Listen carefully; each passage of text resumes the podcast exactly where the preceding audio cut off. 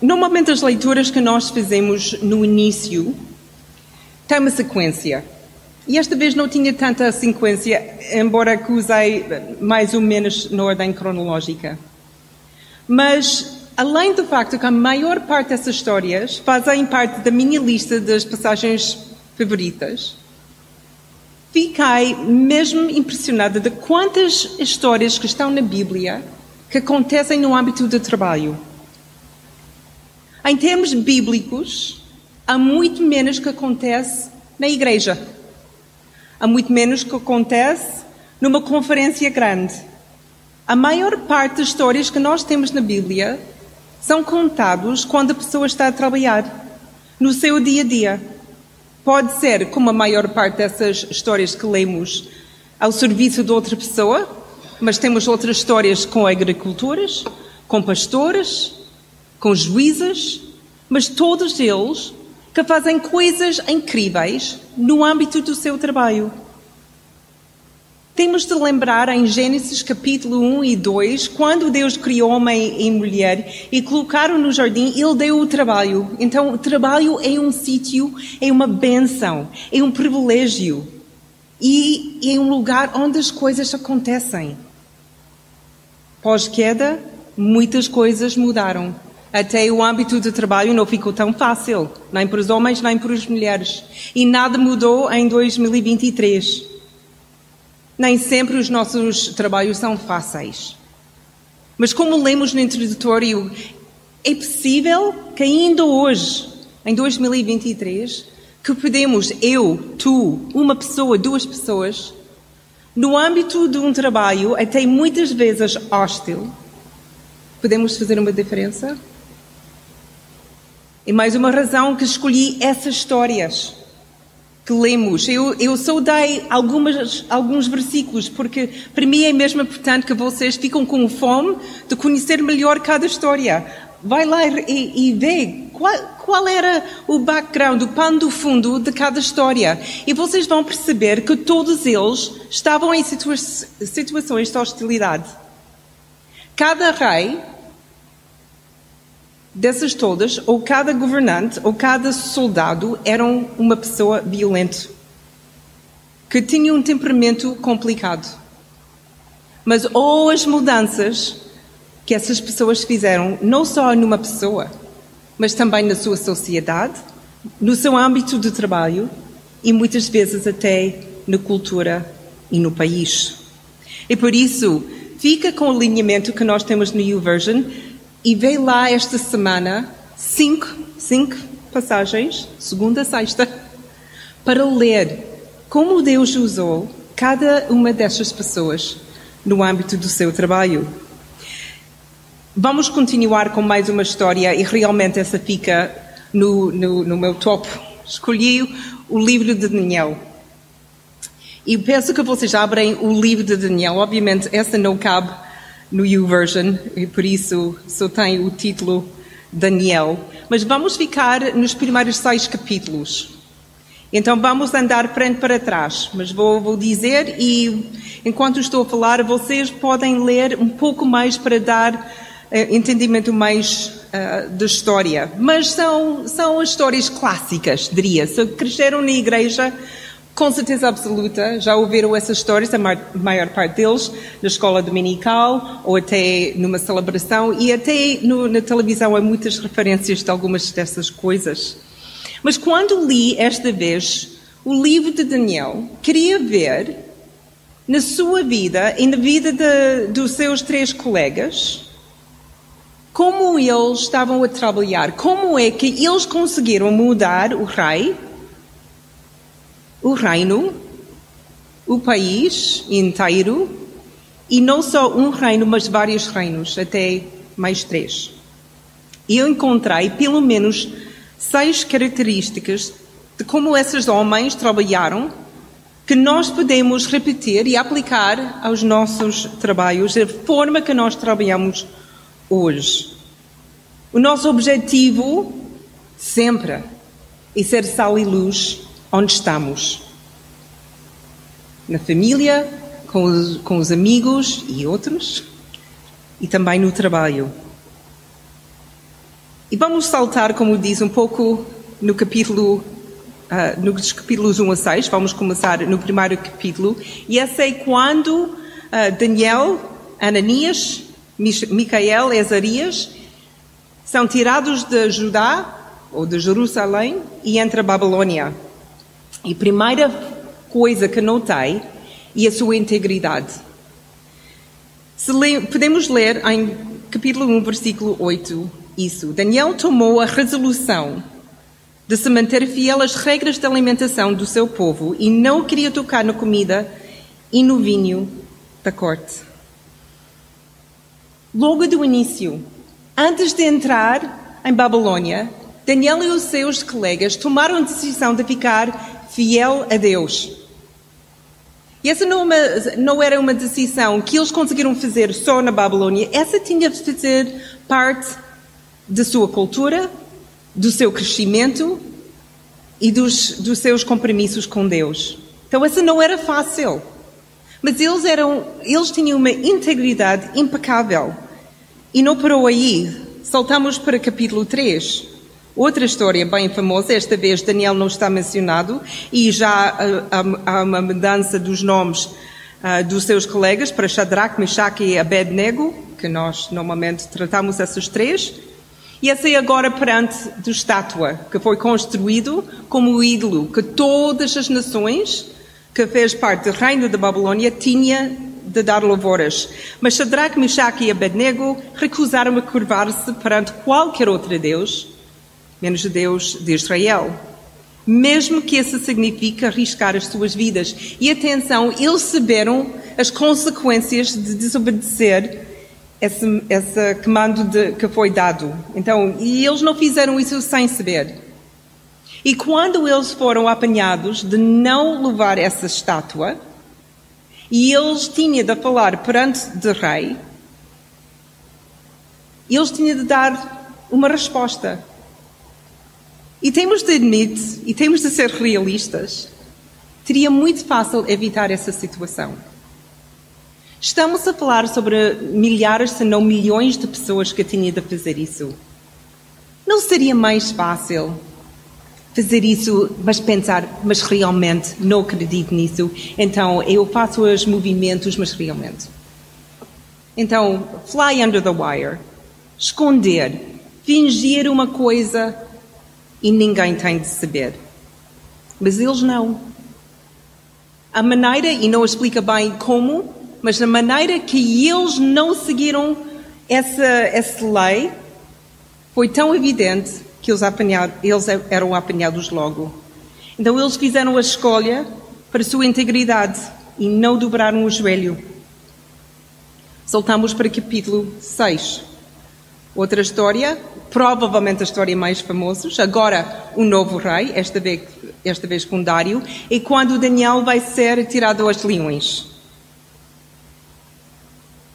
Os líderes que estavam a trabalhar com Daniel tinham ciúmes. Queriam a sua posição perante o rei. Então eles tentaram fazer, uh, encontrar qualquer coisa para apanhar Daniel a fazer algo mal, alguma coisa ilegal, qualquer coisa, mas não encontraram nada, menos o facto que, que Daniel era uma pessoa íntegra. Imagina ser apanhada para ser uma pessoa que seguiam os seus valores e entendimentos. Integridade. Integridade desses quatro homens prepara os alicerces para a mudança de atitude de todos os três reis nessas histórias. Começa aqui. Porque com a sua integridade, Deus está mais à vista. Sal e luz. Alguém clicou, a luz. E a, até agora não brilha muito alto, mas está lá. E o sal está a ser lançado. Não é demais, mas um pouco. Começa com integridade. E foi o fé imutável desses homens ao longo do tempo, provavelmente anos. Não, esses acontecimentos não eram um dia para o outro, esses eram anos de trabalho. Causou esse impacto E na altura que chegamos finalmente a esse episódio de Daniel na Cova dos Leões, Daniel já tinha provado a sua integridade durante anos, de tal forma que ninguém tinha nada de acusar. Quando penso em integridade, lembro-me de estudar essa palavra e esse conceito na escola bíblica e percebi-me que integridade é alguma coisa que demora uma vida para construir, mas podemos perdê-lo num segundo. Então é algo precioso. Então a minha pergunta para, para nós esta tarde, como está a nossa integridade no âmbito do nosso trabalho?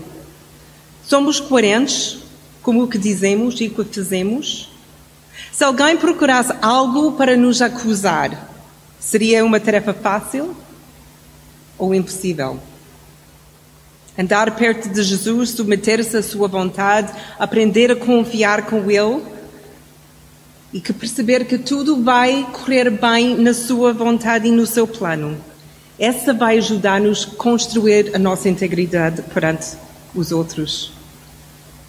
Então, a primeira característica, a primeira forma que podemos ser sal e luz onde estamos no âmbito do trabalho é manter a nossa integridade, tomar a decisão e começar a crescer.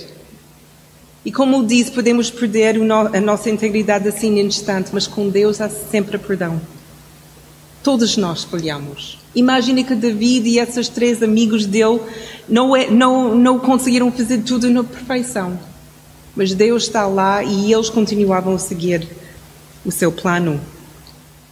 A segunda coisa, característica de ser sal e luz no, no âmbito do nosso trabalho e ter criatividade e sabedoria. Voltamos ao capítulo 1, no mesmo episódio, quando eles estavam confrontados de precisar comer comida que estava na sua frente. Eu acho que é impressionante que estes são basicamente escravos, exílios de, de Jerusalém, entre Babilônia, entre, não porque eles queriam, mas entre o serviço do, do rei. Mas eles não queixam sobre o ambiente onde eles estão nem das exigências que, que lhes são feitas. Eles mantêm uma, uma atitude positiva e bonito, e ao invés de queixar, ao invés de ficar zangados, ao invés de causar uma cena, eles apresentam uma solução alternativa. E eles fazem isso numa forma muito digna. Ao invés de gritar e dizer, não, eu não faço isso, essa é uma porcaria. Não, eles ficam com, com em particular, com o chefe de pessoal da, da Casa Real. Eles apresentam essa sua alternativa e depois dão uma, uma data razoável para avaliação. E eu acho que isso é genial, mas não seria a minha resposta. Eu sei que a minha resposta seria muito mais uh, reativa. Mas percebe-me depois, muitos anos, de ficar zangado ou indignado, nem sempre leva-nos onde queremos ir. Aprender a oferecer alternativas e outras soluções baseadas nos valores do reino é a forma como o sal tempera positivamente o ambiente. Então, a minha pergunta para nós nessa, quando confronta somos confrontados com coisas que achamos difíceis ou até impossíveis, por causa da nossa cosmovisão, será que temos mais tendência para reagir com medo e frustração? Ou será que temos a paciência e o discernimento para responder com criatividade e alternativas positivas? Oramos antes de entrar numa dessas situações? Como diz, não sei quanto a vocês, mas eu nem sempre consigo pensar rapidamente então a minha tendência é reagir. Então aprendi, outra vez, ao longo de vários anos, de antes de eu entrar numa situação que possivelmente vai ser hostil, entre com Jesus em oração. Que Ele me prepara para qualquer coisa que vou enfrentar. E essa também ajuda-me a lembrar que tenho de esperar antes de responder. Dá tempo para sua, o seu espírito falar com o meu coração, para conseguir fazer o que Daniel, Shadrach, Meshach e Abednego fizeram. Terceira característica que encontrei Eles trabalharam com excelência. Capítulo 1, outra vez. Esses jovens tiveram de estudar durante três anos. Esse foi o tempo indicado pelo reino para conseguir o trabalho do reino. E diz a palavra claramente em capítulo 1 que Deus estava com eles e Deus ajudou-os com as suas capacidades, a sua compreensão. Mas ainda assim, esses quatro homens tinham de estudar três anos. E depois dos três anos, eram esses quatro homens que um a um tinham de estar perante o rei para fazer um oral, explicar as coisas que eles aprenderam. Então, essa teria exigido um trabalho diligente. E versículo 20 de capítulo 1, nós sabemos que eles foram reconhecidos como tendo dez vezes mais, com dez vezes mais conhecimento sobre qualquer assunto em que foram consultados. Então, não só estudaram para atingir o, o, o mínimo, nem para atingir um 14 ou 15, eles conseguiram 18, 19 e 20, porque eles trabalham com excelência. A diligência dos quatro jovens na compreensão, na aprendizagem e na diplomacia estava a fazer uma diferença ao mais alto nível. Foi o rei próprio que notaram essas características desses quatro homens. Em capítulo 6, versículo 3 e 4, Daniel provou mais uma vez a sua capacidade que eram muito em cima dos outros administradores e altos oficiais. E por isso eles ficaram tão aborrecidos com ele, que também acontece hoje em dia, muitas vezes, no nosso trabalho. Mas em versículo 5, como já lemos, mais que os seus colegas tentaram encontrar alguma coisa que ele fez mal ou errado, diz a palavra, não conseguiram encontrar nada para criticar ou condenar. Esse era o homem que tratava o seu trabalho com excelência. Agora, depois de muitos anos, a luz de Daniel está a brilhar alto. E embora que pareça que está a correr mal, porque esta é a situação que ele é lançado aos leões, no final, estabelecido um ambiente de trabalho renovado, com uma melhor cultura de trabalho. Versículo 6, 25. Era uma mudança radical. Trabalhar em excelência, para mim é complicado, porque como explicamos isso no nosso dia a dia? Porque eu acho que há uma linha fina que separa o trabalho da excelência da obsessão pelo trabalho. É, é fácil cair nessa obsessão. Mas Daniel trabalhava fielmente e ele mostrava diligência em tudo o que fazia, e essa era notado não há indicação nenhum que Daniel ou os seus três colegas que eles não gostassem do seu trabalho ou que fizeram apenas o mínimo necessário, mas também que eles trabalhavam, trabalhavam em excesso. De todos, eh, de todos os relatórios aqui que lemos, eles eram funcionários modelo. Não aqueles que pediram ser abusados, porque essa seria muito fácil, mas aqueles que fizeram o seu trabalho com excelência. Nem sempre é, é, é o que nós falamos ou dizemos que causa o primeiro ou mesmo maior impacto. A forma como trabalhamos também pode fazer a diferença. Não nos colocamos em situações em que somos maltratados e não trabalhamos como escravos. Não estou a dizer isso. Mas pelo contrário, Trabalhamos com alegria, com dignidade e com excelência. E essa vai brilhar muito mais do que muitos dos nossos colegas que tratam o seu trabalho como um meio para atingir o fim, um mal necessário. 4. Verdadeiro. Capítulo 2, 4 e 5. Os três reis da Babilônia tinham por hábito ter sonhos perturbadores que exigiam que os seus sábios interpretassem os sonhos. E três vezes Daniel é chamado para interpretar os sonhos. Eu posso imaginar a tentação de mentir ou não dizer a verdade, a verdade inteiro. Porque nessas três ocasiões a interpretação não foi favorável aos reis. E como diz, esses eram homens perigosos e violentos. Mas Daniel era um homem íntegro e ele valorizava mais a verdade do que a sua própria vida. E três vezes ele contou toda a verdade. Talvez por isso tenha sido chamado mais vezes e o seu nome e fama tinha sido passado por um rei para outro. Porque eles saberam que com esse homem, se calhar não vamos gostar a sua mensagem, mas vamos saber a mensagem. A verdade pode ser difícil, obviamente no nível macro da, da verdade absoluta, mas, mas até no nosso dia a dia, com as verdades que dizemos ou não dos outros no trabalho. As mentiras ou as meias verdades podem ser muito mais apelativos. E nós, se calhar, pensamos vai haver muitos mais resultados negativos se nós não falamos completamente a verdade. Pensamos que podemos perder o nosso, uh, o nosso emprego, ou os nossos amigos, ou nossos aliados no trabalho. Então, tentamos calcular os riscos. Mas damos a valor à verdade? Até que ponto?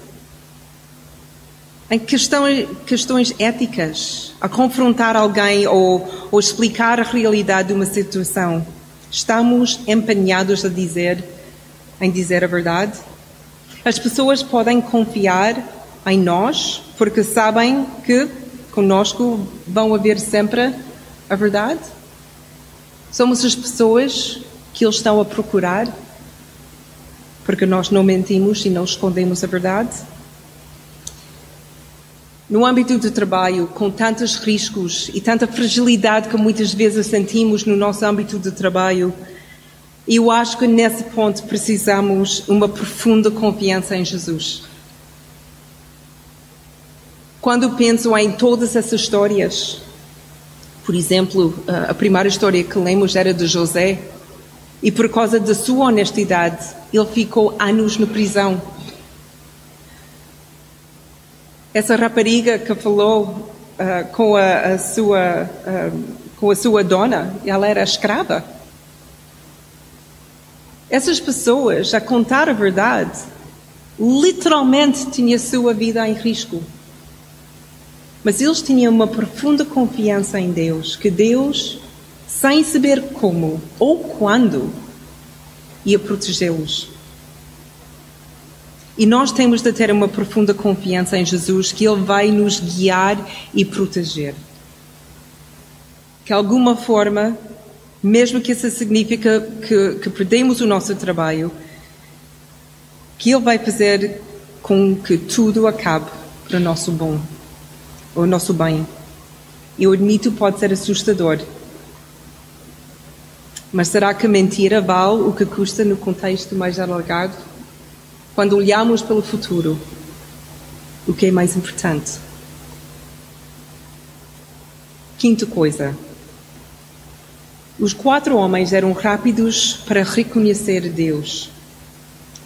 Em capítulo 2, versículo 27 e 28, quando Daniel tinha interpretado o primeiro sonho e o Nabucodonosor disse a ele: Mas é sem milagre que tu consegues fazer isso. Daniel disse logo: Ninguém consegue fazer isso. Ninguém.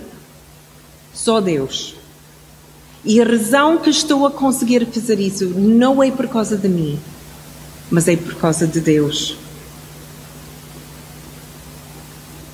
Em capítulo 3, versículo 16 e 18, quando Shadrach, Meshach e Abednego estão em frente também do mesmo rei, perante o fornelho ardente, eles também confessam que a única razão que eles conseguem ficar lá com toda a confiança, ser lançado no fornelho ou não, é porque Deus consegue proteger, proteger a sua vida, que Ele tem soberania nas suas vidas. O amigo meu criou uma frase.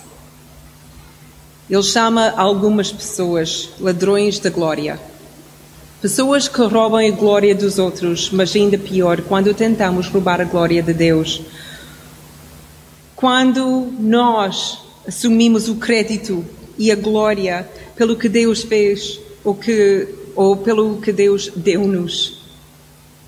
Lembra-me de que Paulo escreveu: Posso todas as coisas naquele que me fortalece.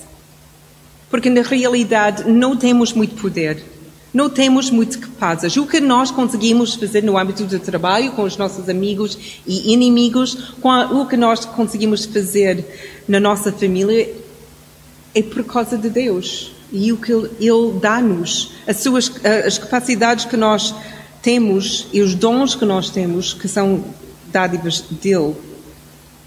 Será que as pessoas sabem que somos homens e mulheres íntegros, criativos e sábios, trabalhadores e verdadeiros por causa de Deus? Ou deixamos as pessoas achar que somos pessoas boas Somos apenas uh, excelentes pessoas. Quem recebe a glória pelas pessoas que somos? E até na nossa cabeça e nos nossos corações, roubamos a glória de Deus? Somos capazes de pensar: eu fiz isso. Olha tão bom que sou. E se uma vez essa passa pela cabeça, tem de continuar a ler a história de Deus, porque uma certa rei, Nabucodonosor, também disse a mesma coisa, e as consequências não eram muito agradáveis. Então, cuidado. Finalmente, última característica, e como disse, encontrei seis, provavelmente há muito mais. Mas eles fizeram tudo em espírito de oração tenho de mencionar isso, porque fez, fez uh, parte da vida de Daniel, uma parte fundamental. E quando lemos não só capítulos 1 a 6, mas todo o livro de Daniel, é fácil de perceber que ele não limitava a orar só uma frase ou outra, ou um tempo do dia. Ele vivia uma vida de oração.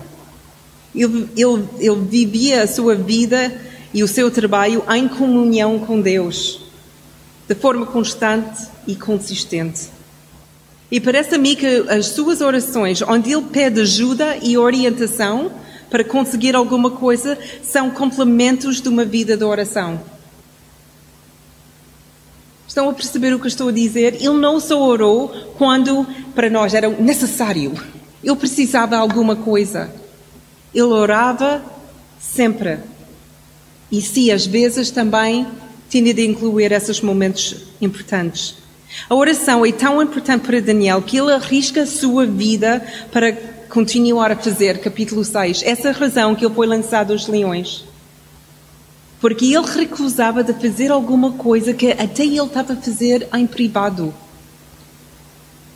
Mas ele não interessava sobre a sua própria vida, a sua comunhão com, comunhão com Deus era tão, tão importante. E vamos quebrar um pouco das regras, vamos saltar para capítulo 9. Porque essa é uma oração incrível.